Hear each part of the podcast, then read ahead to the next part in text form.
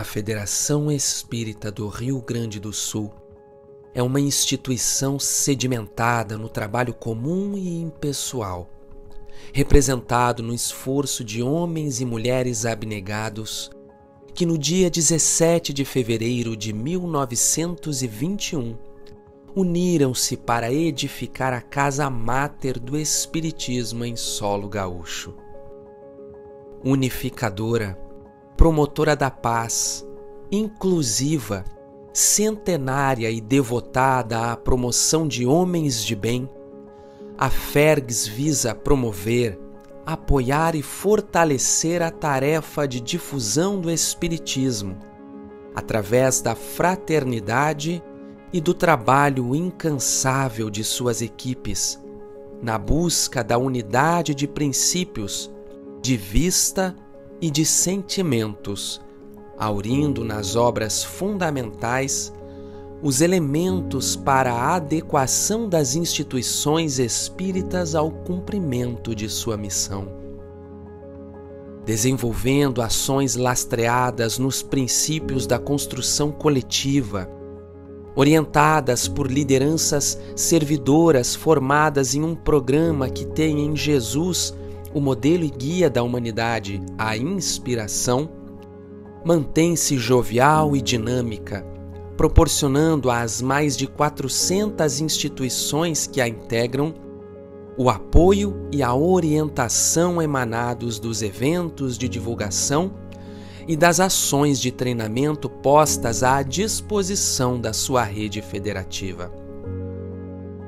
Nossa federação tem o compromisso institucional de promover os valores que ensejam a construção de uma nova ordem social, orientando a sua rede para a busca da sustentabilidade ética, sociopolítico-cultural, ambiental e econômica objetivando a proteção do maior bem, que é a vida em todas as suas manifestações. Influenciando na organização das estruturas de um tecido social saudável, dialoga com todos os segmentos comprometidos com a edificação de uma nova era para a humanidade. Seu papel educador tem no livro o instrumento essencial para a transformação da sociedade e a implantação de novos patamares vivenciais. A livraria, distribuidora, editora e o Clube do Livro da Fergs proporcionam obras que semeiam luz nos corações e nas mentes desde 1954 amparando as criaturas na sua jornada de evolução. Somos o fruto da união e da unificação dos espíritas do Rio Grande do Sul. Nós somos a Fergs, a família espírita gaúcha, ao encontro da grande família universal.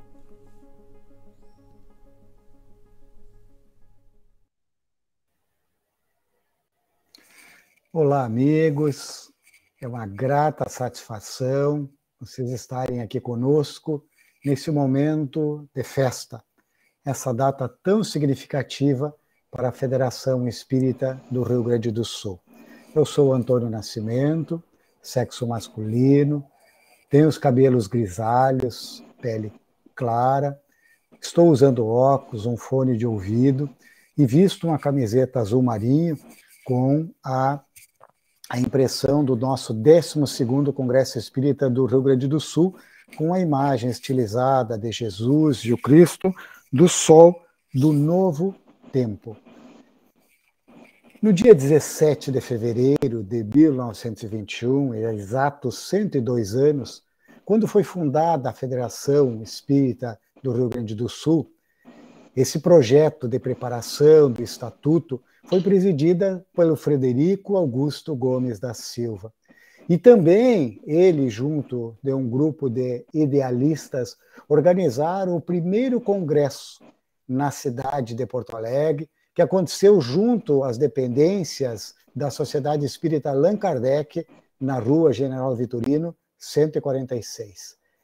Aí foi criada a nossa Federação Espírita do Rio Grande do Sul e permaneceu até 1952, quando adquiriu então a sua sede própria na desembargadora André da Rocha e que ficou lá até o ano de 2015, quando transferimos-nos para a Travessa Azevedo, número 88, onde tem a sua sede, a sua estrutura da editora, da distribuidora, da livraria, a sua eh, estrutura, a Casa do Espírito Gaúcho.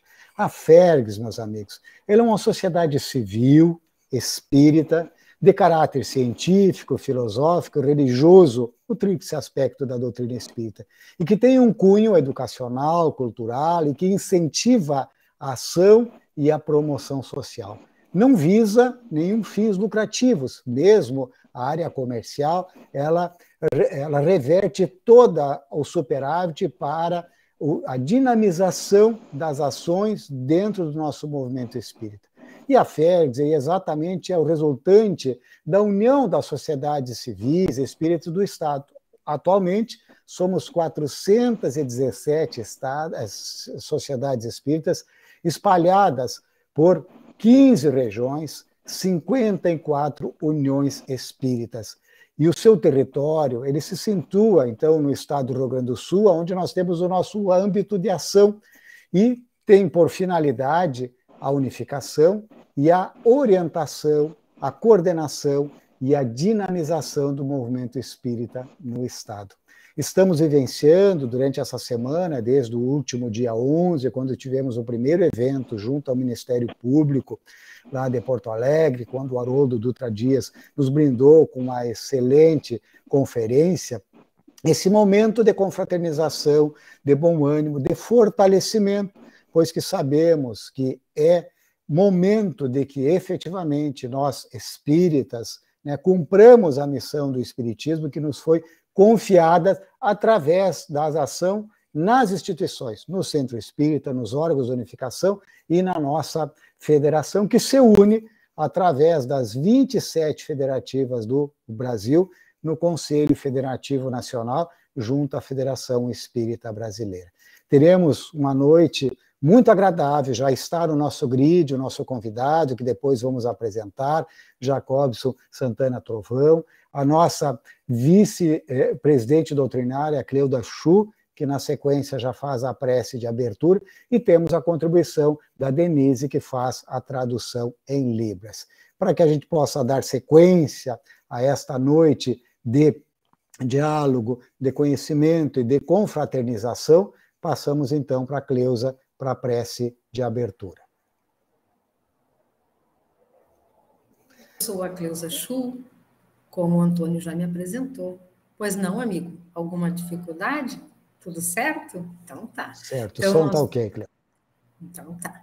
Nós vamos, então, primeiro dizer assim, né? Eu sou morena, tenho pele morena, tenho cabelos escuros, à altura dos ombros, eu estou usando óculos e vestindo uma blusa em tons de rosa, branco e preto.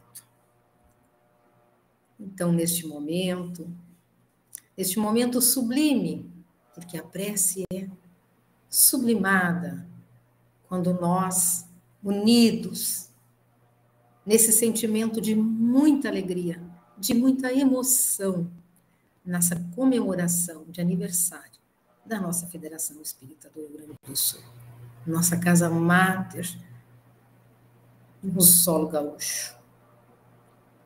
Que possamos todos, neste momento de muita alegria e de muita gratidão, ser envolvidos com as vibrações amorosas do Mestre Jesus.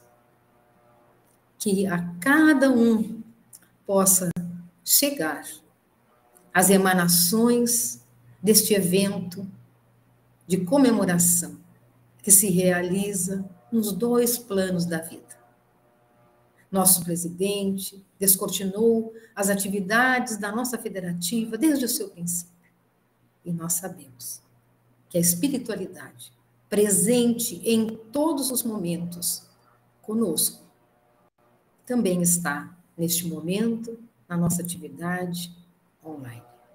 Obrigado a toda a equipe espiritual que vem sustentando todas as atividades da nossa federativa. Gratidão a todos os irmãos que nos antecederam nessa tarefa, dedicados, abnegados, fiéis ao Cristo. E a gente roga, Senhor, que venham muitos e muitos séculos de comemoração para a nossa Federação Espírita do Rio Grande do Sul. Obrigado, Senhor. Obrigado, Jesus. E que possamos, então, comemorar juntos os 102 anos da nossa Casa Mater. Que assim seja. Na sequência, agora, né, nós já vamos ter um momento muito especial, que é o nosso momento artístico, e que convidamos a todos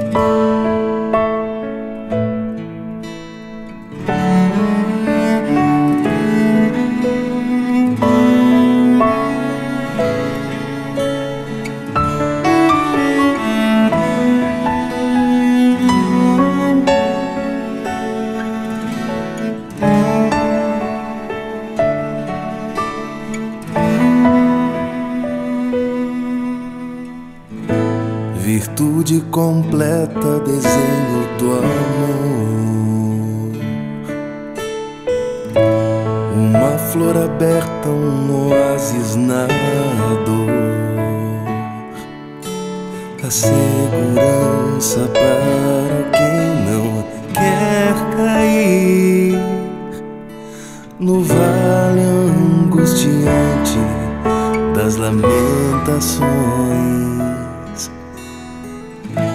na paralisia convida a seguir. Levanta e consola, fazendo sorrir. Traz a luz, cantando a canção.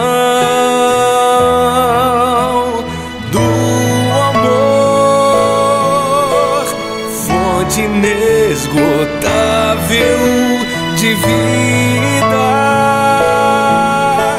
A caridade é luz a ser seguida.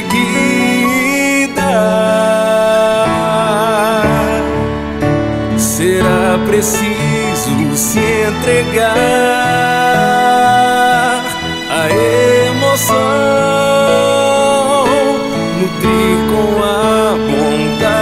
o coração, beber a indulgência, respirar perdão,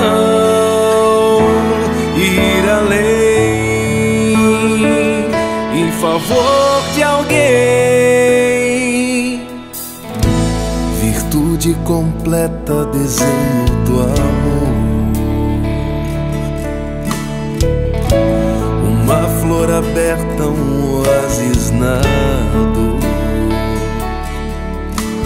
A segurança para quem não quer cair no vale angustiante das lamentações.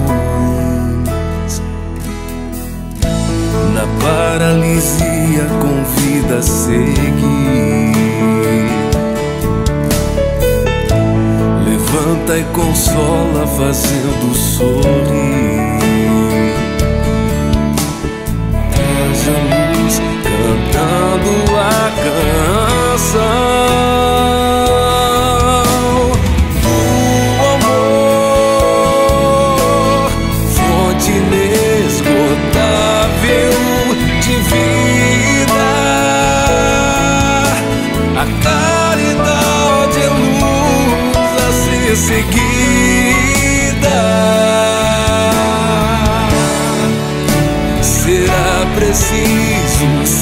se entregar a emoção.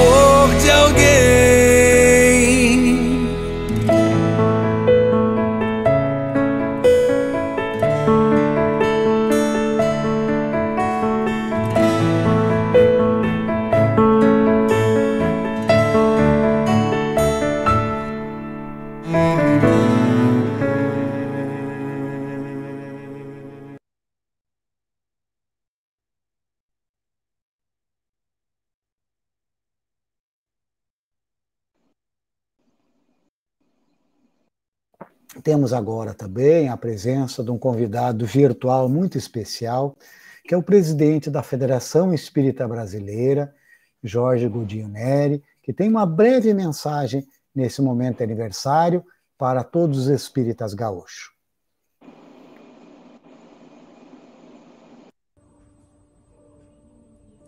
Data significativa para a Federação Espírita do Rio Grande do Sul. Momento em que se comemora 102 anos de atividades profícuas, levando à sociedade o estudo, a prática e a difusão da doutrina espírita. Desde os seus pioneiros até os dias de hoje, esta atividade ininterrupta continua levando à sociedade, em especial nesses momentos graves em que passamos, esta mensagem consoladora de Jesus. Auguramos aos seus trabalhadores, aos seus gestores, a todos aqueles que elaboram na Fergues votos de muita paz, mas sobretudo para que continue ditosos, alegres, com o móvel da caridade, continuando a levar o estudo, a vivência e a difusão da doutrina espírita que se faz em primeira instância por cada um de nós votos de muita paz e que prossigam nesta tarefa, ajudando Cristo neste trabalho de cristianizar a humanidade.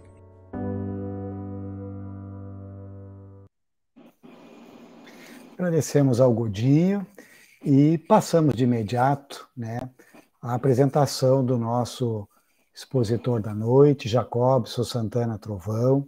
Ele é graduado em Direito, procurador do município de Goiânia, procurador jurídico do município de Goiânia, professor universitário da área do Direito da PUC de Goiânia, atua no Centro Espírita Allan Kardec, também em Goiânia, e nacionalmente ele é o nosso diretor da área da mediunidade do Conselho Federativo Nacional da FEB. Seja bem-vindo, Jacobson.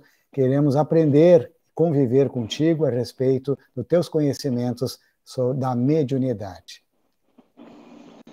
Antônio Nascimento, primeiro quero te cumprimentar, agradecer imensamente o convite que me foi feito para participar deste importante evento, essa comemoração do centésimo segundo aniversário da nossa Federação Espírita do Rio Grande do Sul, a FERGS. É, eu sou Jacobson, Estou usando uma camisa cinza clara. É, sou calvo, uso óculos e minha pele é morena.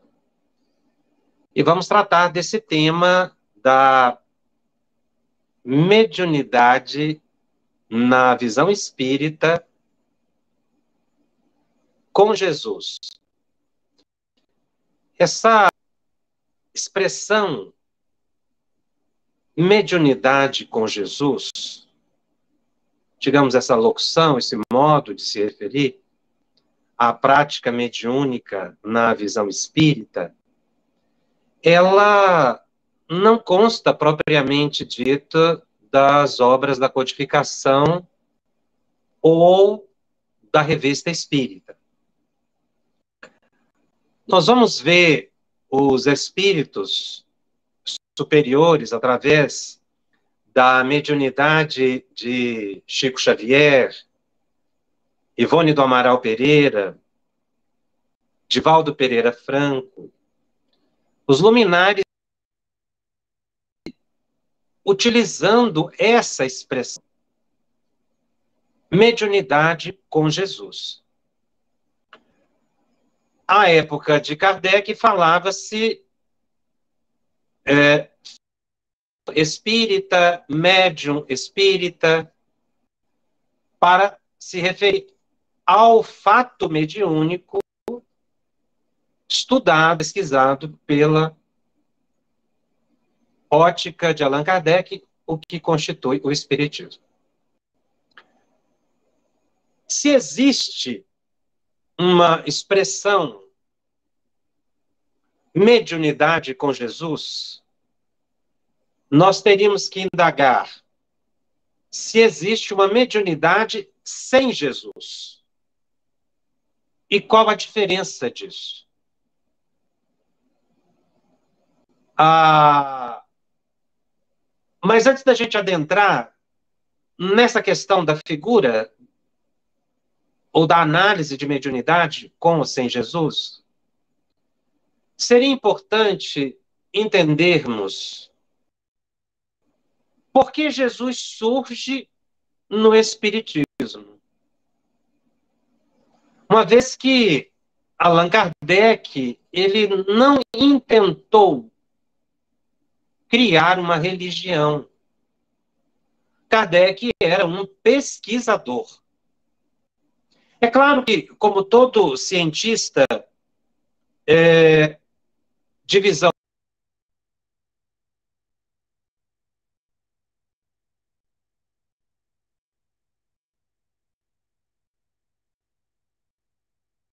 nossa internet deve ter dado alguma dificuldade ele caiu, me parece. Vamos ver se ele consegue retornar na sequência para retomar a atividade conosco. Meus amigos, enquanto nós aguardamos o retorno do Jacobson, lembramos que no último sábado nós fizemos o lançamento do nosso 12º Congresso Espírita do Rio Grande do Sul, que volta a ser presencial. Eu acho que o Cris já deve ter a, a, a mão ali. Nós temos um vídeo de lançamento, muito sensibilizador, muito interessante, e nós vamos então aproveitar esse momento, enquanto ele resolve a questão técnica, revendo, né, ou para aqueles que pela primeira vez vão ver, o vídeo de lançamento do nosso 12º Congresso Espírita, com o qual queremos fazer um grande reencontro da família espírita presencialmente, junto ao Centro de Eventos da PUC, de 27 a 29 de outubro deste ano. Cris, por gentileza, amigo.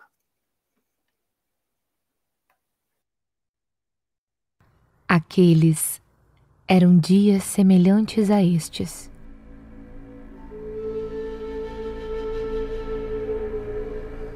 O poder temporal submetia povos e nações ao talante das suas arbitrariedades. Os valores éticos, desconsiderados, estabeleciam o caos nos relacionamentos individuais e comunitários. Mas, hoje ainda, quase tudo permanece assim. Mudaram-se as épocas, aumentaram as populações e prosseguem quase as mesmas causas da miséria. Foi nessa paisagem que Jesus veio apresentar a doutrina de amor, propondo uma nova ordem fundamentada na solidariedade fraternal. A sua boa nova é toda uma cascata de luz e de alegria, prenunciando a vitória da vida sobre a morte, do bem sobre o mal, da bondade sobre a perversidade. Vive-se a hora da grande transição, e as sombras que se adensam logo mais serão diluídas pelo sol do novo tempo a Federação Espírita do Rio Grande do Sul convida você a sonhar, construir e viver um mundo de regeneração, tendo Cristo como modelo e guia da humanidade. Nos dias 27, 28 e 29 de outubro de 2023, na PUC, em Porto Alegre. Acesse espiritismors.org.br e faça a sua inscrição.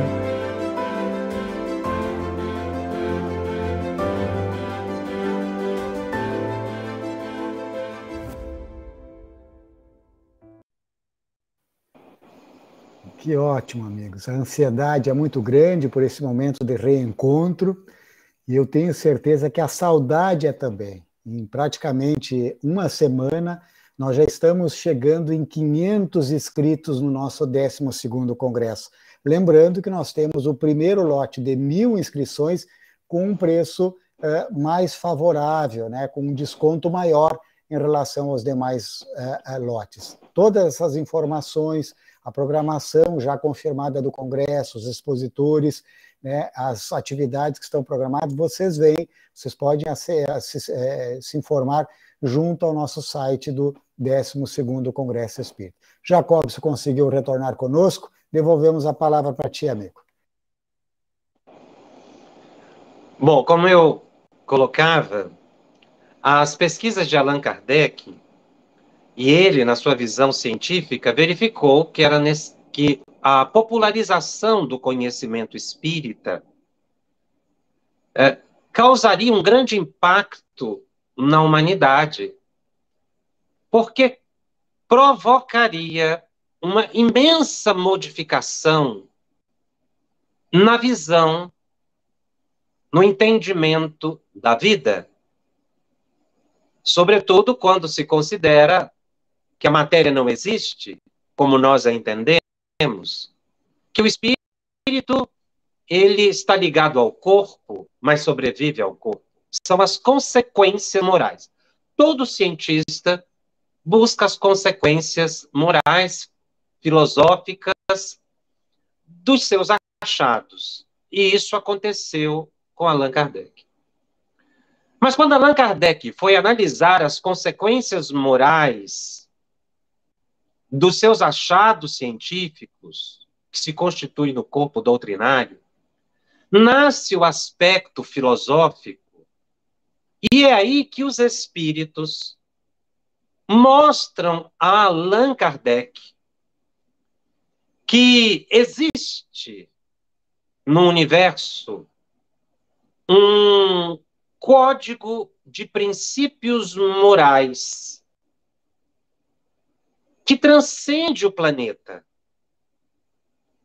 Esse código foi apresentado à humanidade. E os elevados espíritos disseram que nas esferas superiores é esse código que norteia o comportamento, a convivência e as relações, que identifica espíritos superiores e puros. O código universal está consubstanciado no Evangelho segundo o Espiritismo. O Evangelho segundo o Espiritismo, que é a terceira obra publicada por Allan Kardec, não nasce com a intenção de criar um viés místico, religioso, no sentido dogmático, uh, do que se entendia por religião.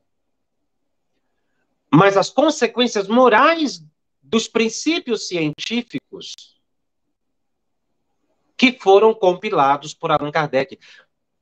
Mas essa conclusão ou encontrar dos princípios morais não decorreu da cultura europeia, como muitos querem dizer, ou da simples manifestação de espíritos muito ligados ao clero à época, como São Luís, Santo Agostinho, Paulo de Tarso, evangelista, o cura d'Ars. Muitos acreditam que foi a presença desses espíritos que criou um aspecto religioso no espiritismo, e dizem isso quase como uma pecha, uma vez que muitos intentam ver o Espiritismo apenas pelo viés científico. Mas, como disse, Kardec, que tinha uma formação estalosiana, buscava efetivamente verificar todas as possíveis mudanças morais, intelectuais que decorressem do aprendizado. Mas ele não caminhou intencionalmente para dizer que Jesus era o guia e modelo da humanidade. Ele não construiu ou induziu médiums a responder que o Evangelho é o código de princípios morais que norteia o universo e não o planeta Terra. Portanto, o código divino do Cristo é extraterrestre. Ele é supraterrestre. Ele chega à humanidade como um conhecimento novo. E uma evolução de conhecimentos, a vinda do Cristo é única, assim como o Espiritismo é uma ciência também, filosofia e religião, que não tem origem no planeta Terra. Porque não é a do conhecimento terráqueo de grandes filósofos que fizeram com que Allan Kardec estruturasse o Espiritismo. O Espiritismo é uma ciência pura, ou seja, não é uma mescla de ciências anteriores e nem evolução do conhecimento humano. Ele vem originariamente de uma fonte pura, que é a sociedade dos espíritos ou conhecimento dos espíritos superiores. Eu trago essa discussão à baila exatamente para que a gente possa entender por que, que os espíritos disseram a Allan Kardec que Jesus era o guia e modelo da humanidade. Por que, que se manifestavam tantos espíritos ligados ao clero e que trouxeram informações extremamente preciosas que fez com que Allan Kardec compilasse o Evangelho segundo o Espiritismo como mensagens de altíssimo valor moral, intimamente ligados aos aspectos científicos, ou seja, consequência desses aspectos. Porque não foi uma indução do cientista Allan Kardec. Mas foram os próprios espíritos que, se manifestando, começaram insistentemente a fazer referências a Jesus.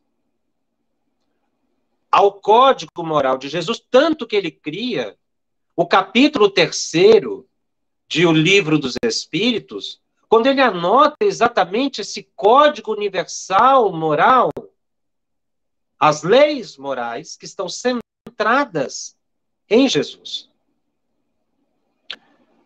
Isso porque ainda hoje, como disse, muitos pensam que o Espiritismo passaria muito bem sem um aspecto religioso. Embora Emmanuel, através de Chico Xavier, já tenha esclarecido que a palavra religião no Espiritismo não tem a conotação comum, coloquial, de um corpo doutrinário que deve ser seguido por líderes mas a religação da criatura com o Criador, o que é completamente diferente. E para ainda mencionar o Espírito Emmanuel, através de Chico Xavier, ele tem uma obra é, que ele analisa as questões de O Livro dos Espíritos, foi publicado no centenário, no primeiro centenário de O Livro dos Espíritos, Emmanuel enviou através de Chico Xavier um livro chamado Religião dos Espíritos. E ele justifica o título para dizer exatamente isso. O Espiritismo representa na Terra o pensamento coletivo dos espíritos superiores tanto no aspecto científico, quanto moral, quanto filosófico. Daí ele dizer religião dos espíritos e não religião dos espíritas, isso é muito diferente. Porque mostra que esse é o pensamento universal dentro daquela visão extraordinária que Kardec trouxe, a chamada universalidade do ensino dos espíritos. Jesus é que surge, então, como o ícone, a referência que a humanidade deve aspirar para encontrar a pacificação, a união dos povos e a harmonia interior de cada um de nós. Religião dos espíritos. Porque esse é o código universal, universal, e não terráqueo. A gente precisa entender bem isso, porque muitas pessoas pensam que o Espiritismo é uma religião dos espíritas. E aí muitos tentam enxertar pensamentos próprios, imaginando que é uma religião comum de construção humana. Mas não foi. Foi de espíritos superiores. Esse tema, curiosamente, não é novidade na obra doutrinária, essa reflexão que faço. E vou pedir licença a vocês para ler um trecho que toca exatamente nesse ponto. Porque já na época de Kardec, existia essa discussão se o Espiritismo teria ou não um aspecto religioso. Porque era uma ciência universal, então, muitos queriam ver o Espiritismo como uma ciência. E aí, na Revista Espírita de março de 1861, Allan Kardec publica uma carta que ele recebeu de uma assinante que era adepto do Espiritismo, médium psicógrafo, e teria recebido uma mensagem que ele achou de conteúdo extremamente importante. Daí ele enviar a carta a Allan Kardec e o codificador publicar na Revista Espírita de 1861, março de 1861. Esse correspondente de Allan Kardec, certa vez, fez uma consulta ao seu mentor, em caráter particular. Ele era seguidor do Velho Testamento e não do Novo Testamento. Portanto, ele não se apresentava como cristão. Era um adepto espírita, mas que seguia o Velho Testamento. Porque para ele, assim como é uma realidade, a pessoa pode ter as suas experiências mediúnicas, não necessariamente sendo espírita. Embora ele fizesse as suas experiências particulares e acompanhasse muito de perto o trabalho de Allan Kardec na Sociedade Parisiense de Estudos Espíritas. E foi aí que ele fez uma consulta muito interessante ao seu mentor. Ele fez a seguinte pergunta: em todas as comunicações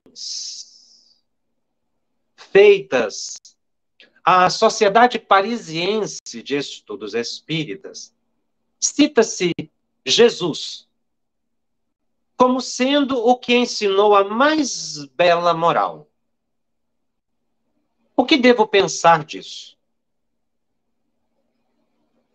E o próprio médium psicografou a resposta de seu mentor e o mentor dele disse o seguinte: sim, o Cristo foi o iniciador da moral mais pura, mais sublime, a moral evangélica cristã, que deve renovar o mundo, aproximar os homens e os tornar todos irmãos. A moral que deve fazer jorar, jorrar de todos os corações humanos a caridade, o amor ao próximo, que deve criar entre todos os homens a solidariedade comum. Enfim, uma moral que deve transformar a terra e dela fazer uma morada para espíritos superiores aos que hoje a habitam. É a lei do progresso, a qual está submetida a natureza e o espiritismo é uma das forças vivas de que Deus se serve para fazer a humanidade avançar na via do progresso moral. São chegados os tempos em que as ideias morais devem desenvolver-se para realizar o progresso que está nos desígnios de Deus. Eles devem seguir a mesma rota percorrida pelas ideias da liberdade, das quais eram precursoras. Não se, não se deve crer que esse desenvolvimento se fará sem lutas não. Para chegar à maturidade, elas necessitam de abalos e discussões, a fim de que possam atrair a atenção das massas, mais uma vez fixada a atenção, a beleza, a santidade da moral, impressionarão os espíritos e estes se ligarão a uma ciência que lhes dá a chave da vida futura eles abrem as portas da felicidade eterna. O mentor explicava por que Jesus passou a ser referência de moral e de conduta no Espiritismo revelado na Sociedade Parisiense de Estudos Espíritas. E o, e o Espírito, esse mentor, ainda conclui: Deus é único. Moisés é o Espírito que ele enviou em missão para torná-lo conhecido não só dos hebreus, como também dos povos pagãos. O povo hebreu foi o instrumento de que se serviu Deus para revelar por Moisés e pelos profetas e as vicissitudes por que passou, que esse povo tão notável destinava-se a chamar a atenção geral e fazer cair o véu que ocultava aos homens a divindade. Esse paralelo que esse elevado mentor fez é muito interessante e merece a nossa reflexão. Jesus é o guia e modelo da humanidade e trouxe uma moral universal, que é a religião dos espíritos superiores. Então, não foi uma tendência da cultura europeia de então que influenciou o codificador, mas os espíritos assim o revelaram. Kardec organiza o Evangelho segundo o Espiritismo e faz uma revisita ao, velho, ao Novo Testamento e foca a sua atenção nos aspectos morais que ele diz na introdução do Evangelho, que é o que une todos os povos: amor, caridade, bondade, perdão, benevolência, humildade, são referências de moral que une todos os povos. Se os aspectos dogmáticos em torno da figura de Jesus possam, podem suscitar alguma discussão, amor, bondade, simplicidade, perdão, são diálogos universais que não se discute, porque existe um fundo comum. Mas, fazendo uma breve leitura de o Novo Testamento, por que então Jesus na mediunidade passa também a ser uma grande referência? E aí, nós precisamos recordar alguns pontos brevemente, pois que a temática ela é bastante ampla, para entendermos a chamada mediunidade com Jesus. Até a vinda do Cristo, a mediunidade não era algo acessível a todas as pessoas. Jesus foi um marco no campo da mediunidade, para não dizer como um marco da humanidade em todos os aspectos, mas nós estamos aqui focados na questão da mediunidade. E assim caminharemos.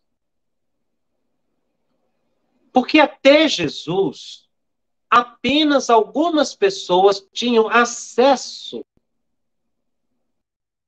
à ação espiritual. Junto aos hebreus, os profetas, os xamãs, os pajés, os faquires hindus, os iniciados tibetanos, os iniciados no Egito, as pitonisas na Grécia, em Roma. Então, a mediunidade ela estava circunscrita a um pequeno círculo de iniciados. E mais, não se tinha contato com uma dimensão espiritual como a gente entende hoje, que Kardec verificou que na dimensão espiritual vivem as almas dos homens que já viveram na Terra. Ele, inclusive, chama isso de sociedade dos espíritos. Até Jesus, manifestavam-se através dos profetas, dos faquires, das pitonisas, deuses. Não eram pessoas, eram deuses. Através da Ptonisa, do templo de Apolo, manifestava-se o deus mais popular da época, o deus Apolo, era um deus da mitologia. E ele falava através de uma cobra, a Piton, por isso Pitonisa. As pessoas iam ao templo de Delfos para fazer a consulta Pitonisa. Porque a mediunidade não era do povo. Assim como os profetas, que não apenas profetizavam o futuro, mas eles eram verdadeiros líderes comunitários, conduziam o povo, inclusive em decisões políticas, sociais. Eram algumas pessoas. Jesus modificou completamente esse panorama. Primeiro, porque Jesus não se enquadrou no perfil de profeta, como até então se entendia. Segundo, porque ele popularizou a mediunidade. Ele desencastelou a mediunidade, tirou dos templos iniciáticos e apresentou a mediunidade ao povo através de curas, através de diálogos esclarecedores, da chamada ressuscitação dos mortos. O povo não via isso. Isso não era comum, mesmo entre os profetas. Senão um ou outro fato isolado. No entanto, Em termos de mediunidade, para nós, particularmente, o ponto máximo, o ápice dessa mudança vertiginosa no aspecto da mediunidade enclausurada e a mediunidade popularizada, eu particularmente pontuo o fenômeno do chamado Monte Tabor, ou a transfiguração do Monte Tabor. Por que a transfiguração de Jesus no Monte Tabor foi tão importante? Para os estudos espíritas e no contexto da história da humanidade. Jesus, só para situar de forma muito breve, estava com os doze apóstolos atendendo a, ao povo como fazia comumente.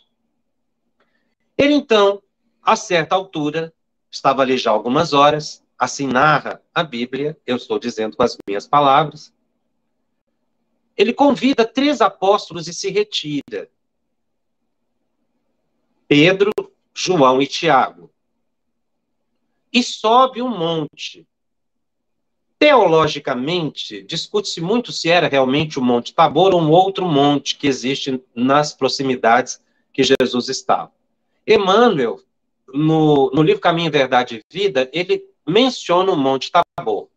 Então, eu, particularmente, respeitando entendimentos teológicos diversos, fico com a tese de Emmanuel de que realmente Jesus subiu o Monte Tabor, que é mais ou menos a ideia corrente, embora existam algumas discussões sobre isso. É um monte de mais ou menos 300 metros de altura. Jesus sobe com os apóstolos. E aí acontece acontecem vários fenômenos. Isolados ali, os três, eles assistem primeiro à transfiguração de Jesus. Jesus toma-se de uma luminosidade que os apóstolos dizem, aqueles que narram o fenômeno, praticamente os quatro evangelistas narram o fenômeno, resumindo, eles não encontraram palavras que pudessem descrever a luminosidade do Cristo. Não tinha palavra à época. O brilho do Cristo foi algo inimaginável para eles. Mas não só isso. Materializaram ao lado de Jesus dois profetas que eles conheciam muito que já haviam morrido: Moisés, o iniciador do profetismo, e Elias, o maior dos profetas. A lei e o amor. E dialogam com Jesus. Ao que consta, o diálogo se referiu ao que aconteceria depois com o mestre, que foi a crucificação. Assim diz Lucas, o evangelista. Por que isso foi importante? Não só porque Jesus mostrou a sua elevação espiritual, o brilho, a luminosidade do Cristo, mas porque ele conversou com pessoas. Foi a primeira vez que se registra na história da humanidade a manifestação de pessoas e não de divindades. Moisés e Elias não eram deuses, eram as pessoas conhecidas, respeitadas, obviamente, amadas pelo povo hebreu, mas eram pessoas. Isso foi muito importante, porque Jesus mostra ali que na vida espiritual existem pessoas e não deuses. Ele quebra um paradigma. Isso merece reflexão de todos os estudiosos da mediunidade. E há, inclusive, aí uma questão tocada pelo próprio Emmanuel no livro Caminho, Verdade e Vida. Por que, que Jesus teria excluído três? Aliás, Pedro, João e Tiago sempre estão com Cristo em determinadas curas, por exemplo, da filha de Jairo, vão só os três, ele não leva todos os apóstolos. Emmanuel explica que eram os três que tinham maior condição moral de dar apoio ao Cristo naqueles momentos. Mas ele, mano, explica uma coisa interessante. Por que, que as nossas reuniões mediúnicas espíritas não são públicas? Ele diz: não basta querer. Por que, que Jesus não transfigurou-se no meio do povo? Porque era um fenômeno de tal sutileza e ele precisava de uma intimidade para conversar assuntos tão delicados com dois espíritos de altíssima hierarquia espiritual que tinha que ser privativo. As reuniões mediúnicas espíritas são privativas por isso, em respeito aos espíritos, aos temas ali tratados. E as pessoas devem se predispor a uma renovação moral séria, um objetivo sério para participar de reuniões mediúnicas espíritas, elas não podem ser públicas. Não para desmerecer as pessoas, mas para estimular que as pessoas se esforcem numa transformação interior. Terminada a transfiguração, o diálogo, os apóstolos voltam para encontrar os demais que ficaram atendendo o povo. E aí acontece um segundo fenômeno que para nós médiums eu entendo como dos mais importantes das orientações mais profundas que o Cristo deu para todos os trabalhadores da mediunidade, dirigente reunião mediúnica, médium de variadas especialidades, o grupo de apoio. Quando Jesus sai do Tabor, ele desce, ele encontra um pai desesperadíssimo, porque o filho tinha um problema, hoje a gente sabe que seria uma epilepsia, mas ele descreve que o filho caía no fogo e na água. É assim que a Bíblia registra. Mas registra mais. O pai reclama com Jesus. E diz assim: Mestre, eu apresentei o meu filho aos seus apóstolos e eles não foram capazes de curá-lo. Sem entrar nos meandros desse esse diálogo, que poderá ser consultado no Evangelho de Lucas, lá à altura do capítulo 17. Jesus cura o rapaz, eles tinham um processo obsessivo muito grave que levava a crises epiléticas, o obsessor é afastado. E Jesus, então, no momento em que estava sozinho com os apóstolos, o povo já havia se retirado, um dos apóstolos faz a seguinte pergunta a Jesus: Mestre, por que não fomos capazes de curar ou de afastar este espírito, que fica registrado na Bíblia como demônio? Mas são os espíritos inferiores, os perturbadores, perturbados. Porque nós já estamos acostumados a afastar esses espíritos. Porque este não.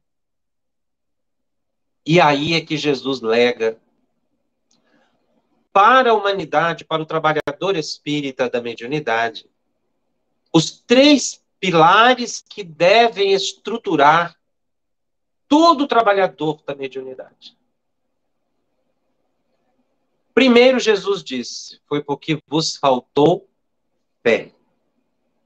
Fé. Ele dá o exemplo da fé que remo pode remover montanhas, é nessa altura que tem essa referência. Mas faltou a vocês fé. Mas Jesus emenda, ele complementa, e ele diz: No entanto, esta casta de espíritos, ou seja, existe uma certa categoria de espíritos, uma casta, um nível de espíritos perturbadores, de Jesus, que não se afasta senão a força da oração e do jejum fé, oração e jejum. E nós podemos traduzir, pesquisando essas três expressões, tanto nas obras da codificação, essas três palavras analisadas por espíritos do Escol, de Joana de Ângeles, de um Bezerra de Menezes, de Emmanuel, de André Luiz, a fé espírita. É a fé calcada na razão. Kardec pergunta no livro dos médiuns: para os espíritos se manifestarem, é preciso que exista fé? E os espíritos disseram a Kardec: não. Porque o fenômeno mediúnico ele é inerente à natureza humana não precisa de fé e nem de moral. Porque a faculdade mediúnica é uma faculdade psíquica. Todas as pessoas têm. Todas as pessoas têm contato com os espíritos. Você não precisa ter fé. No sentido de ter uma crença, basta você ter a aptidão. Os espíritos se utilizarão de você. Não precisa também ter nenhum nível de moralidade, porque a faculdade é neutra, como o olhar, a visão é neutra, ela não é boa nem má. É o uso que se faz. Mas os espíritos emendam, complementam. A fé raciocinada é a fé daquele que sabe, daquele que estudou, que tirou conclusões, e é aí que a fé é preponderante, porque ele sabe como fazer. Diferente da fé mística, daquele que crê porque alguém lhe disse que deve acreditar, é uma fé transitória. Ou aquele que tem a fé emocional, um dia tem fé, outro dia não tem. Se as coisas vão bem, Deus me ampara. Se as coisas não vão bem, Deus me abandonou.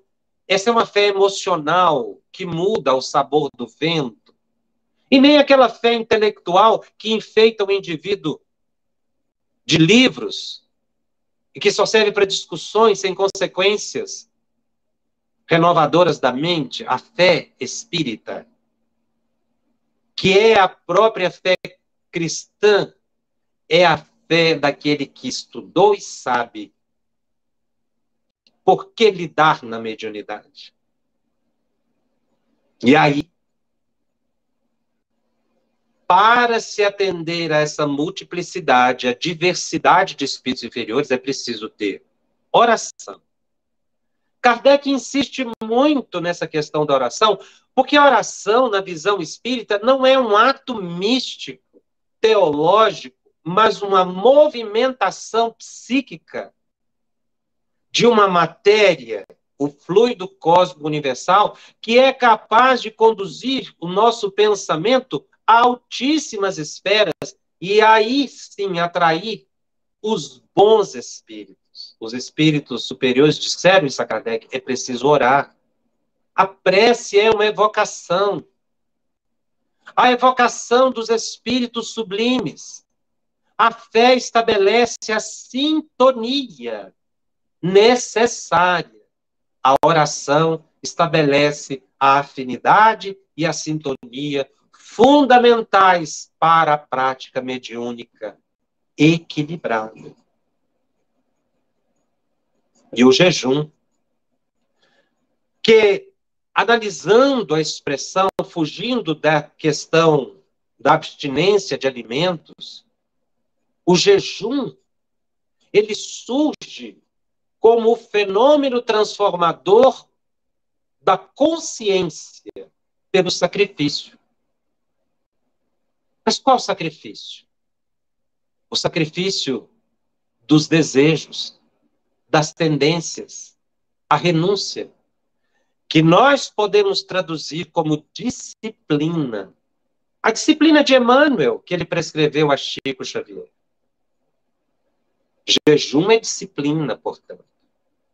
Porque jejuar é ter atenção com os próprios pensamentos. É a mudança interior, é o aspecto moral. E é aí que a moral interfere no fenômeno. Porque se o fenômeno pode ser produzido por qualquer pessoa, o fenômeno mediúnico rasteiro comum, se nós pretendemos um fenômeno espírita elevado, é preciso que haja a moral cristã. Quem o diz é o espírito Erasto.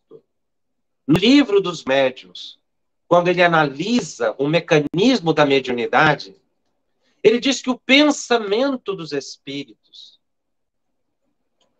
quando atravessa a mente de um médium em desequilíbrio, quando a mente é turvada pelas preocupações, pelas perturbações do cotidiano, quando não há um esforço de controle psíquico, os pensamentos espíritos atravessam a mente do médium como se atravessasse uma atmosfera nebulosa.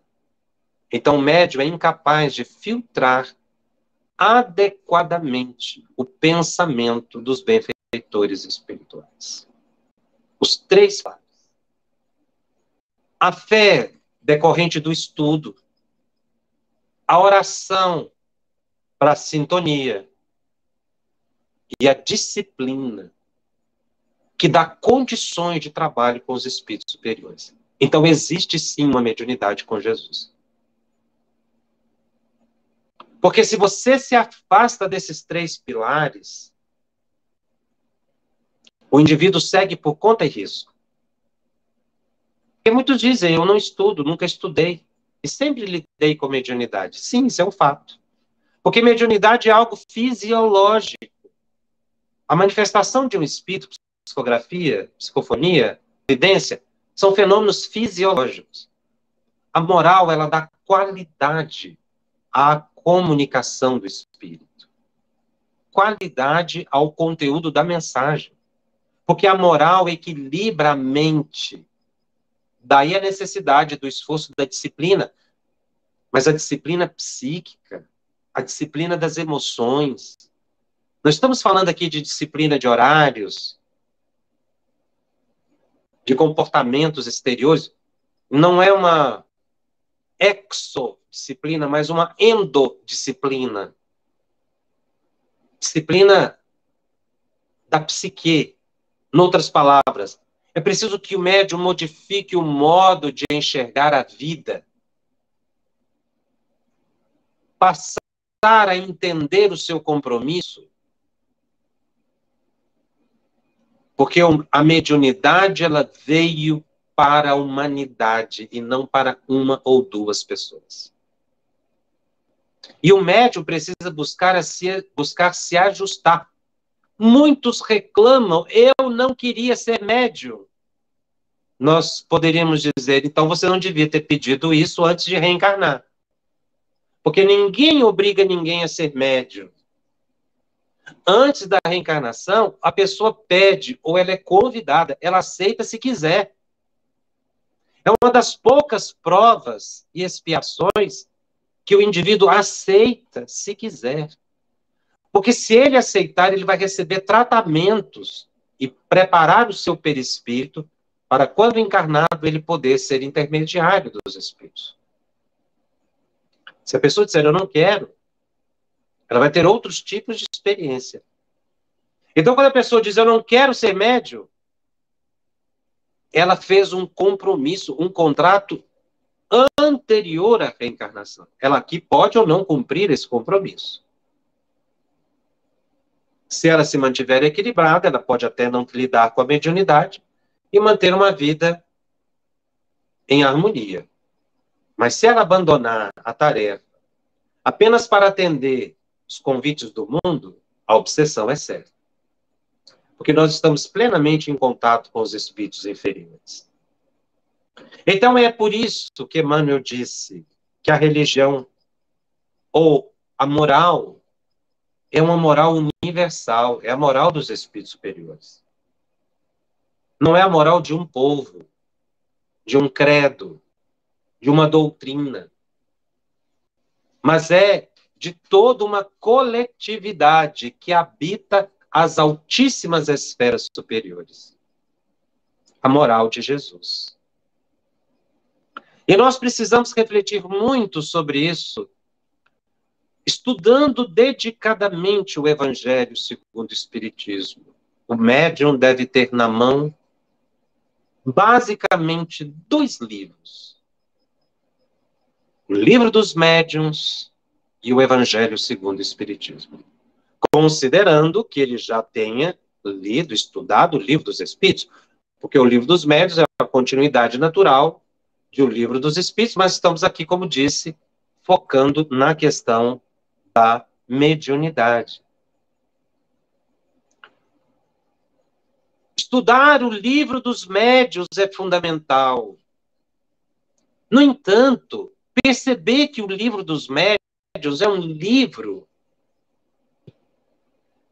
que estuda a psique humana e não fenômeno mediúnico como aparentemente o é. Se você estudar com cuidado os métodos, você vai perceber o seguinte: Kardec começa a fazer questionamentos, os longas entrevistas que ele fazia com os espíritos, analisando fenômenos. Mas os espíritos iam conduzindo o diálogo, a entrevista, e Kardec chegava no fundo. No fundo de todo o fenômeno existe a mente humana. Então, na verdade, o livro dos médiuns estuda o fenômeno produzido pela psique humana. Daí, particularmente, com respeito a todos que pensam diferente, para além do estudo do fenômeno mediúnico, todo estudante da mediunidade deve voltar a sua atenção para a faculdade mediúnica. Nós precisamos entender a faculdade e não o fenômeno. O fenômeno é consequência da faculdade. A gente não conhece a faculdade. A gente estuda muito pouco a faculdade mediúnica. A gente estuda o fenômeno. Como incorporar bem, como psicografar adequadamente, como organizar uma reunião mediúnica, mas a gente não pesquisa a faculdade. E Kardec tem um capítulo importantíssimo dos médicos, quando ele diz que a faculdade mediúnica é um sentido, é o um sentido desconhecido da ciência comum. A faculdade mediúnica, apenas para dar um breve, é, uma breve análise, para se ver a importância a faculdade mediúnica, ela domina as demais faculdades. Visão, audição, todos sofrem influência da faculdade mediúnica. Porque ela é uma faculdade inerente ao ser humano. E quando nós desencarnamos, a gente perde visão, audição, perdemos o tato, porque a gente se afastou do corpo na desencarnação. Qual faculdade permanece? Por que, que os espíritos podem se comunicar? porque, embora o desencarnado tenha perdido as faculdades orgânicas, ele não perde a faculdade mediúnica. A faculdade mediúnica permite que o espírito atue sobre o perispírito, porque a faculdade mediúnica não está no corpo físico. A faculdade mediúnica está no perispírito. Existe um ponto aqui no corpo, que é a epífise, a glândula pineal, que é o local de contato. para o corpo físico. Mas se o espírito não tiver o corpo físico, a faculdade mediúnica continua. E é por isso que os espíritos continuam se comunicando do outro lado, porque eles têm faculdade mediúnica. No mundo espiritual, espírito não conversa com boca. Ele não tem mais voz. Então ele comunica como? Pela faculdade mediúnica, pelo pensamento, é a linguagem universal.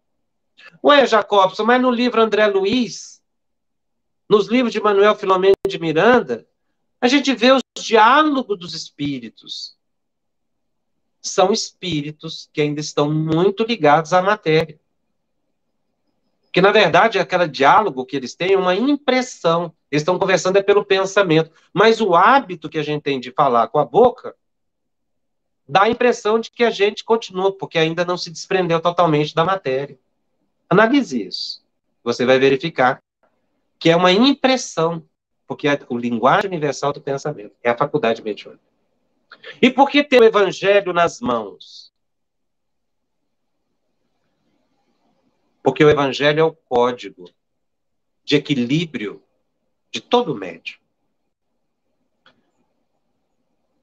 Eu vou ler aqui para encerrar essa, essa nossa breve análise, ainda um trecho do Evangelho de Mateus, lá no capítulo 7 o versículo 21 e seguintes.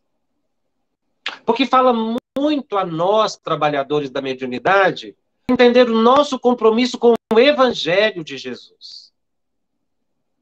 Jesus já orientava os médiums àquela época. Porque depois de Jesus, a mediunidade se popularizou. Os apóstolos se tornaram médiums. E há registro em Atos dos Apóstolos que contemporaneamente outros estavam também curando em nome de Jesus, que não eram do colégio apostólico. É claro que a Idade Média abafou tudo isso e o Espiritismo hoje vem recuperar a mediunidade sob a orientação de Jesus. Então, o trecho é o seguinte: Jesus disse nem todos os que me dizem Senhor, Senhor entrarão no reino dos céus. Apenas entrará aquele que faz a vontade de meu Pai que está nos céus. Muitos nesse dia me dirão: Senhor, Senhor, não profetizamos em teu nome? Não expulsamos em teu nome o demônio? Não fizemos muitos milagres em teu nome? Então, Segue Jesus, eu lhes direi em alta voz: Afastai-vos de mim, vós que fazeis obras de iniquidade.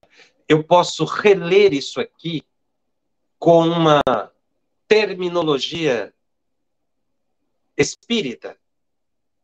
Nós poderíamos dizer a Jesus, no momento do encontro, depois da morte, com a nossa consciência: não profetizamos em teu nome, ou seja, nós não nos mediunizamos em teu nome.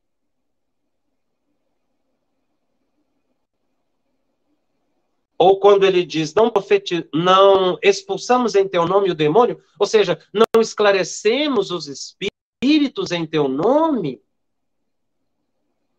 nas reuniões mediúnicas. Não fizemos muitas curas pelo passe Mas isso não basta. Porque a palavra-chave desse trecho é a iniquidade. Ou seja, quem é o iníquo? Aquele que faz, fala uma coisa e faz outra coisa. Por isso que Jesus chama atenção. Não basta o fenômeno da profecia, do afastar espíritos, ou seja, de se mediunizar, não é? Porque é um aspecto da mediunidade, que ele coloca aqui, usa a palavra da época. Expulsar o demônio é o diálogo que a gente tem com os espíritos em reunião mediúnica. Claro que estou trazendo para a atualidade na visão espírita. Ou passe, que para muitos é um milagre, nessa expressão. Não basta. É preciso aliar o conhecimento à prática. É preciso colocar o evangelho no cotidiano. E aí eu indicaria uma mensagem de o Evangelho segundo o Espiritismo, intitulada O Homem no Mundo. Essa mensagem poderia ser, se chamar O Médium no Mundo. Porque o primeiro parágrafo dessa mensagem diz o seguinte: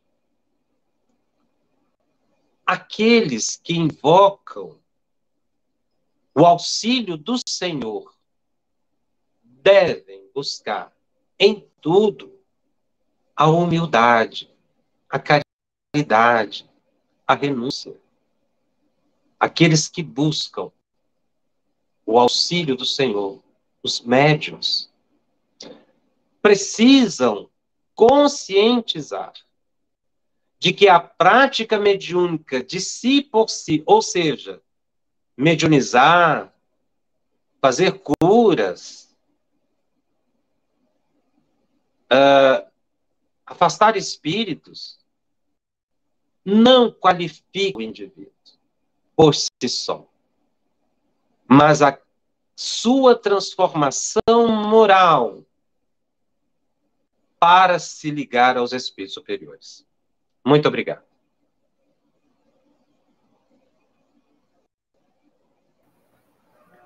Amigo Jacobson, Estamos aqui encantados né, com esse momento.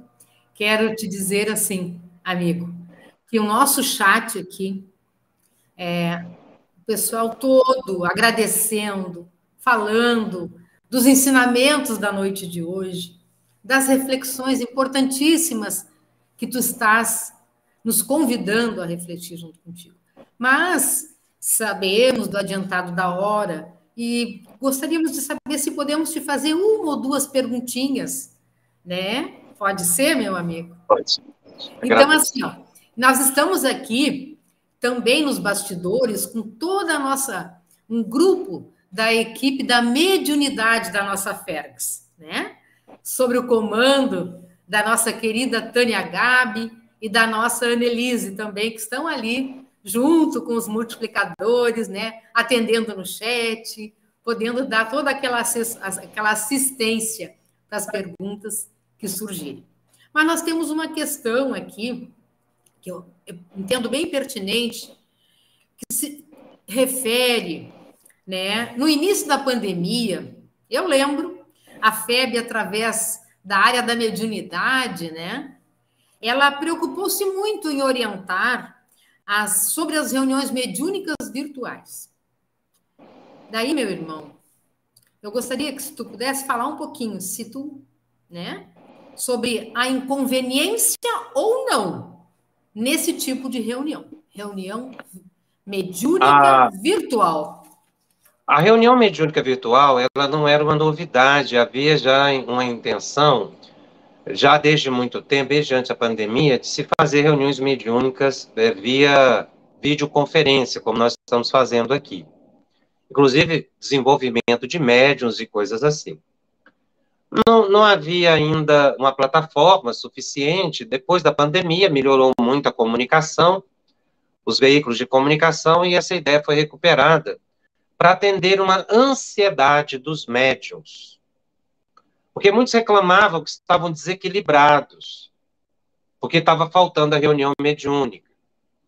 Outros diziam, nós estamos faltando com os espíritos superiores, porque não estamos trabalhando na mediunidade. Outros diziam, os espíritos superiores precisam de nós, porque como é que eles vão atender os espíritos superiores, os espíritos inferiores sofredores, sem os médiums. Todas essas colocações, elas denotam um desconhecimento da obra Livro dos Médios de Allan Kardec. Porque Kardec, embora não tenha tratado, obviamente, da questão da, da, da, da reunião mediúnica virtual, existem alguns princípios de reunião mediúnica que devem ser atendidos. Daí a inconveniência da reunião mediúnica virtual. Primeiro é a própria segurança do médium, que nos preocupou bastante. Porque, veja bem, o transe mediúnico é um estado de consciência alterado. Um médium sonâmbulo, psicofônico, sonambúlico, ele não tem controle sobre si no momento do transe, não no que se refere a, a, ao seu comportamento, ao que fala, mas ele se afasta do corpo. E aí eu ouvi um, uma live, uma pessoa dizendo assim, não, mas se a internet cair e apagar, é fácil, o médio desincorpora, liga o aparelho de novo e depois reincorpora. Isso é impossível. Em quem realmente é médio. Não dá para você fazer isso. E outra, existem casos de médios iniciantes, nós estamos falando de uma população mundial, que não consegue recuperar, depois de um transe em que ele se desdobra, a tranquilidade necessária sem uma equipe de apoio. São três os fatores que Allan Kardec elenca para que haja o fenômeno mediúnico por segurança um dirigente moralizado, um médio moralizado com conhecimento, ambos dizendo, e o meio, a equipe. Nós estamos aqui conversando. Vocês estão aí no Rio Grande do Sul, eu estou aqui em Goiás. Nós estamos juntos, entre aspas. Eu estou só na minha sala, como vocês. Então é um mito achar que nós, à distância, vamos nos apoiar em termos de transe mediúnico. Nós podemos nos unir o pensamento para fazer uma prece. Mas eu estou falando de uma pessoa que entra num estado alterado de consciência e pode chegar a um surto, como nós tivemos relato à época, porque a pessoa não conseguiu voltar ao estado de tranquilidade e estava sozinha com o marido, que também era do grupo mediúnico, só que faltou apoio. E aí a pessoa desequilibrou, foi levada para um hospital e diagnosticada como surto psicótico. E era uma médium regular em reunião mediúnica. Na verdade, ela desdobrou e não voltou para o corpo. Porque muitos médios não conseguem. Não é indisciplina, é característica do médium. Outros fatores se associam ao risco que você coloca as pessoas. Porque você induz o indivíduo o dirigente de reunião mediúnica tem que tomar muito cuidado. Porque se eu sou médium e tenho um dirigente, eu confio nele, e ele está do outro lado da câmera e fala, Jacobson, sintoniza, que você vai entrar em transe, eu entro em transe. Porque há um comando hipnótico, a base do transe é uma hipnose. É um comando que dá e alguém que responde. Não quer dizer que eu vá sintonizar com o espírito que se espera. Mas eu entro em estado alterado de você pelo hábito. É, é, é, o, é o condicionamento de Pavlov, que é a base do fenômeno mediúnico. E tem mais. Se a gente puder ainda mais um, algum, algum aspecto, porque esse tema ele realmente é instigante, a, além desses fatores individuais, a crença que se tem que os espíritos superiores precisam dos médios para atender aos doentes desencarnados é um mito. Isso não existe. Os espíritos superiores têm uma tecnologia muito superior. Então, por que, que eles usam os médios?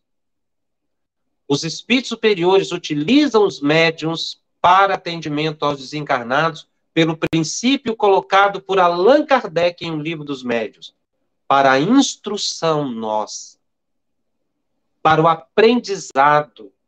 Porque, porque senão, se eu falar que os espíritos dependem de nós, a gente inverte os papéis. O mundo material passa a ser mais importante do que o mundo espiritual. É uma visão materialista da prática mediúnica. Ou seja, quem lida muito com o fenômeno não é espiritualista, não é espiritualizado, não é espírita.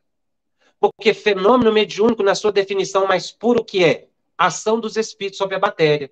Então, quem lida só com fenômeno, com fenômeno, com fenômeno, ele está lidando só com matéria. Ele é materialista, ele não é espiritualista. Não vou nem dizer espírito. Por quê? Fenômeno é ação dos espíritos sobre a matéria. Se você pegar essa definição, então uma pessoa que só preocupa com cura, uma pessoa que só preocupa com, com, com incorporações, em afastar espíritos, essa pessoa é materialista. Não, mas eu sou espírita, eu estou lidando com o espírito, não é o que nos distingue. Foi o que Jesus disse: não basta profetizar, não basta afastar espíritos, não basta fazer milagres. É preciso deixar de ser iníquo. É preciso aliar o conhecimento à prática. Então, essa subordinação que a gente quer criar para os espíritos, de que eles dependem de nós, é um mito. E para finalizar, reunião mediúnica não precisa ter fenômeno. Que é uma coisa que a maioria das pessoas não percebe. O que caracteriza a reunião mediúnica não é o fenômeno. Não é a manifestação do espírito é o propósito de aprendizado, de estudo e ser uma reunião séria. Kardec, inclusive, faz um comentário interessante. Ele diz que não se deve comparar a reunião mediúnica com uma orquestra. Interessante ele falar isso. Não se deve comparar a reunião mediúnica qualquer. Por quê? Porque na orquestra, se faltar o músico, não tem música. E se faltar o médium na reunião mediúnica, a reunião mediúnica acontece normalmente. Então, as, os grupos mediúnicos no período da pandemia poderiam perfeitamente continuar estudando via online, sem manifestação. Está escrito no livro dos médios isso.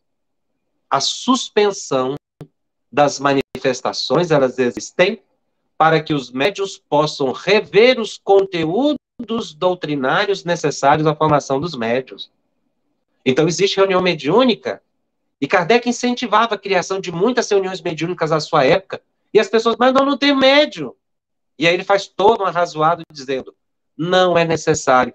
A reunião mediúnica precisa ser comparada não com uma orquestra, mas com um laboratório, em que o cientista ali, ele não fica só fazendo experimentação, mas chega um ponto em que ele experimenta, experimenta, experimenta, depois ele vai estudar tudo aquilo que experimentou para analisar as consequências do fato, do fenômeno. Então, Kardec compara a reunião mediúnica com um ambiente de academia, em que você tem que estudar e não preocupar com o fenômeno. Por isso, as reuniões são inconvenientes.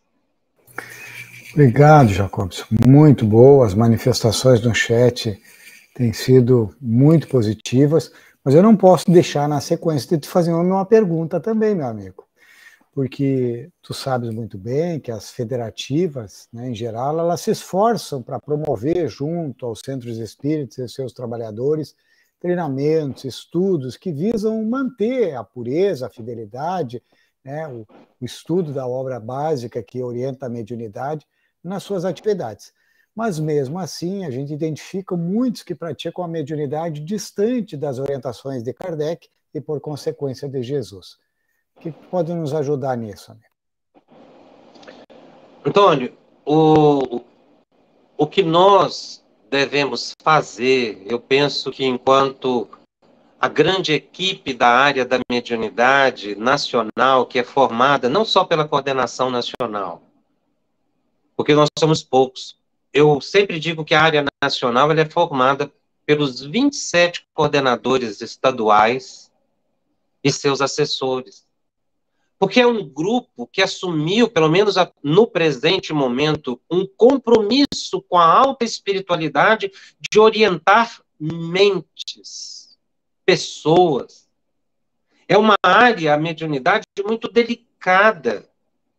Porque se a área outra atende a anseios, sem querer colocar melhor uma área do que outra, mas apenas a especificidade, em outra área, você pode atender uma pessoa num diálogo sem desconsiderar o conjunto da importância do centro espírita, ou fornecer um alimento que realmente é fundamental para orientar, para o prosseguimento das provas da pessoa na Terra, porque o centro espírita é um, é um todo harmonioso que a gente separa por áreas para facilitar o trabalho.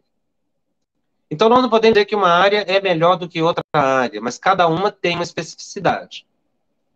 A área da mediunidade lida com vida, com vida mental, com relacionamento de encarnados e desencarnados, com a consciência da nossa existência ou interexistência, de que nós somos espíritos que estamos transitoriamente ocupando um corpo físico, que todos somos médios, que todos temos faculdade mediúnica, o grupo de mente espiritual deve entender que quando ele conversa com uma pessoa, ele não está dialogando com um encarnado só, ele está dialogando com legião, muitas vezes, na expressão de Jesus. Quando você oferece um alimento, ali não está só o corpo, ali tem uma alma. A mediunidade está presente em todas as atividades da casa espírita não que ela é melhor, mas porque ela é inerente à psique humana. O expositor espírita, consciente da sua responsabilidade, que estuda e prepara uma palestra, ele promove desobsessão coletiva e exercita a faculdade mediúnica intuitiva. Por isso ele precisa estudar. Ele é médium. O movimento espírita precisa superar esse antigo atavismo do eu não sou médium.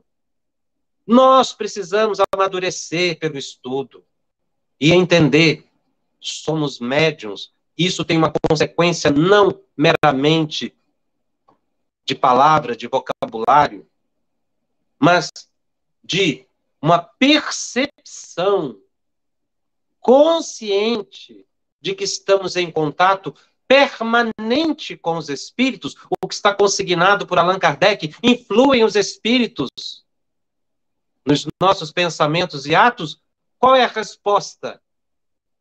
Mais do que imaginais. O comum são eles vos dirigirem. Esse é um exercício permanente da faculdade mediúnica. Essa consciência que ainda falta quando eu digo eu não sou médio, é como se eu rasgasse a questão 459 de O Livro dos Espíritos, eu apagasse, porque ela não se aplica a mim. São essas ilusões que nós, da área da mediunidade, precisamos levar, esclarecer. Então, é estimular o estudo. A área tem esse compromisso. Não é apenas ensinar uma pessoa a ser médium de reunião mediúnica. Ele fica duas horas numa reunião mediúnica e o resto da semana. Ou se preocupar apenas com um grupo de 15, 20 pessoas que são chamados médios ostensivos. A área da mediunidade não pode se preocupar apenas com esse pequeno grupo. Porque a mediunidade ela veio para a humanidade inteira e não para alguns. Ora, se a mediunidade para a humanidade inteira, o ensino da mediunidade deve se popularizar para as pessoas terem acesso a esse conhecimento que é tão importante e aprender a ter o maior controle psíquico nessa faixa evolutiva. O que mais prova que a mediunidade está cada vez mais embrenhada na coletividade são as obsessões. A obsessão está na Terra não é por acaso. Deus permite a obsessão na Terra porque é um primeiro exercício de prática mediúnica no cotidiano. E é aprendendo a controlar a mente que eu venço as obsessões, como diz Kardec, cansam os espíritos. Então, nós precisamos nos unir para divulgar muito o estudo da mediunidade. Tirá-lo de quatro paredes de sala mediúnica e vulgarizar esse conhecimento, sem desmerecer, obviamente, os médios ostensivos que precisam da ajuda e da orientação para cumprirem a sua tarefa. Eu não estou aqui excluindo funções, eu estou incluindo funções. E é isso que eu penso que é um compromisso da área e que, avançando num diálogo aberto com as pessoas, permitindo que as pessoas estudem o livro dos médios, não para desenvolver mediunidade, mas para conhecer a própria psique, é que nós vamos mudando gradativamente esse panorama nas instituições espíritas e depois popularizando esse conhecimento. Obrigado, Jacobs. E é importante nós lembrarmos, e oportuno, que a mediunidade não se esgota o estudo, né? E, e, nesse esforço, né, o próprio Jacobson, através da, da FEB, é, pelo canal do YouTube da FEB, nas terças-feiras, 20 horas, tem um estudo continuado do Livro dos Médios e, e se pode ampliar esses conhecimentos tão necessários, como disse o Jacobson, que não são somente para aqueles que frequentam as sessões mediúnicas, os grupos mediúnicos, mas para todo trabalhador espírita, para todo que se entende espírita e que, como ele disse, né, a questão 459, os espíritos influem muito mais do que nós imaginamos nos nossos pensamentos e, por extensão, nas nossas vidas. Jacob, a gente poderia ficar muito tempo ainda conversando contigo, né? certamente não se esgotariam as perguntas. O público, acredito que ninguém vai para o carnaval, porque estão firmes aqui na nossa, na nossa na nossa audiência, né? Mas tem um limite e o bom é ficar com esse compromisso de que eu preciso estudar mais, tá? Então a gente vai é, conduzir o encerramento e nesse sentido a gente vai pedir as tuas considerações finais, a tua fala inicial, final, antes da gente passar para a Cleus e depois fazermos o encerramento. Eu só quero parabenizar você por esses 102 anos, toda a equipe da Fergues, mas sem querer nenhum destaque, eu quero abraçar muito fraternalmente toda a equipe da mediunidade, da FECS, do trabalho maravilhoso que ela realiza, e também todos os grupos mediúnicos que estão aí, dirigentes, estão participando conosco nesse momento. Eu abraço a Tânia, é, e abraçando, eu abraço a sua assessoria e todo o grupo, desejando que prossigam nesse trabalho tão sério que eu vejo que a FEGS vem fazendo ao longo desses anos todos que eu tenho podido acompanhar. Muito obrigado, doutor. Um abraço a todos vocês que participaram desse momento. Cleusa, por favor, Cleusa. Nós agradecemos imensamente, amigo Jacobson, por esta aula na noite de hoje. Né? Que possamos ter outros momentos assim, e também recomendamos, como falou o Antônio, né, para assistir esse trabalho lindo que fazes, que é o estudo do livro dos médicos, todas as terças-feiras, e que os programas ficam gravados, porque pode alguém pensar, ah, mas eu não assisti desde o começo. Então, está lá, estão gravados os programas para quem desejar.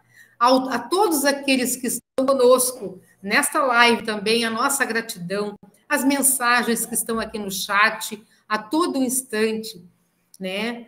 Falando da importância desse momento, das reflexões muito oportunas e dos aprendizados.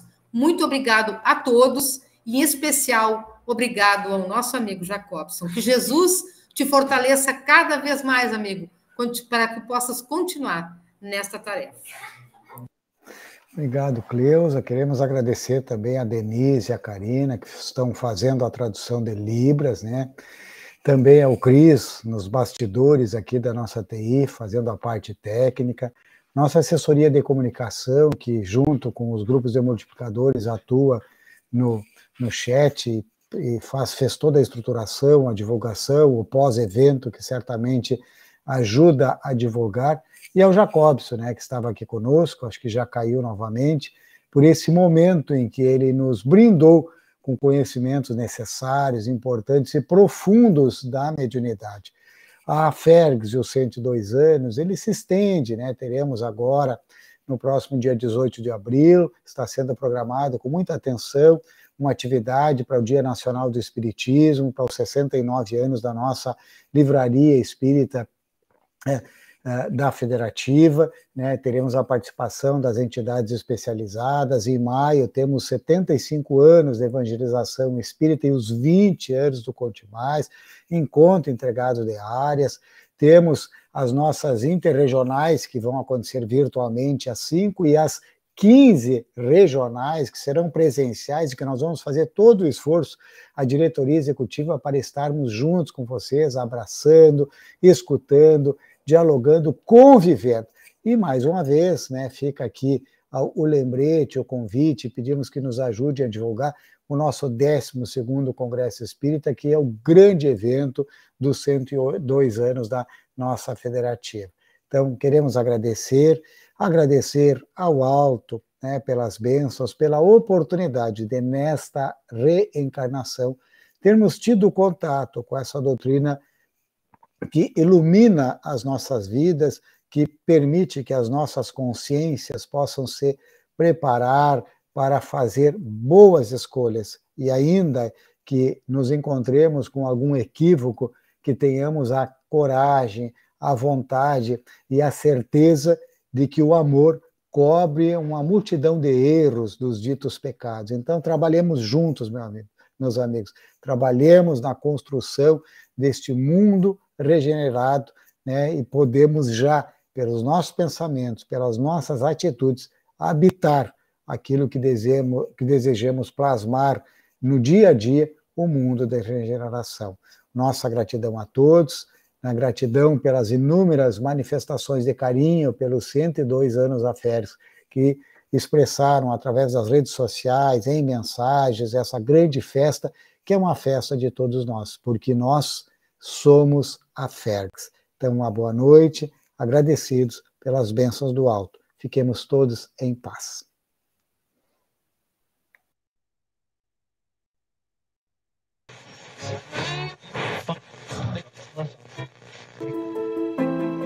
Sabe aquela parceria especial de todo dia?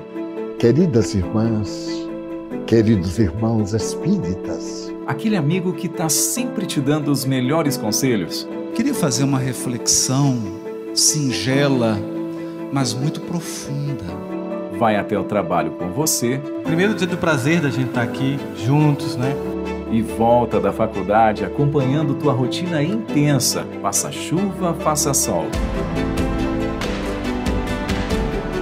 O rádio está sempre com você, onde quer que você esteja. E a Fergs Rádio agora está a um toque de distância. Baixe o aplicativo da Fergs Rádio, porque parceria boa mesmo é aquela que esclarece, consola e edifica.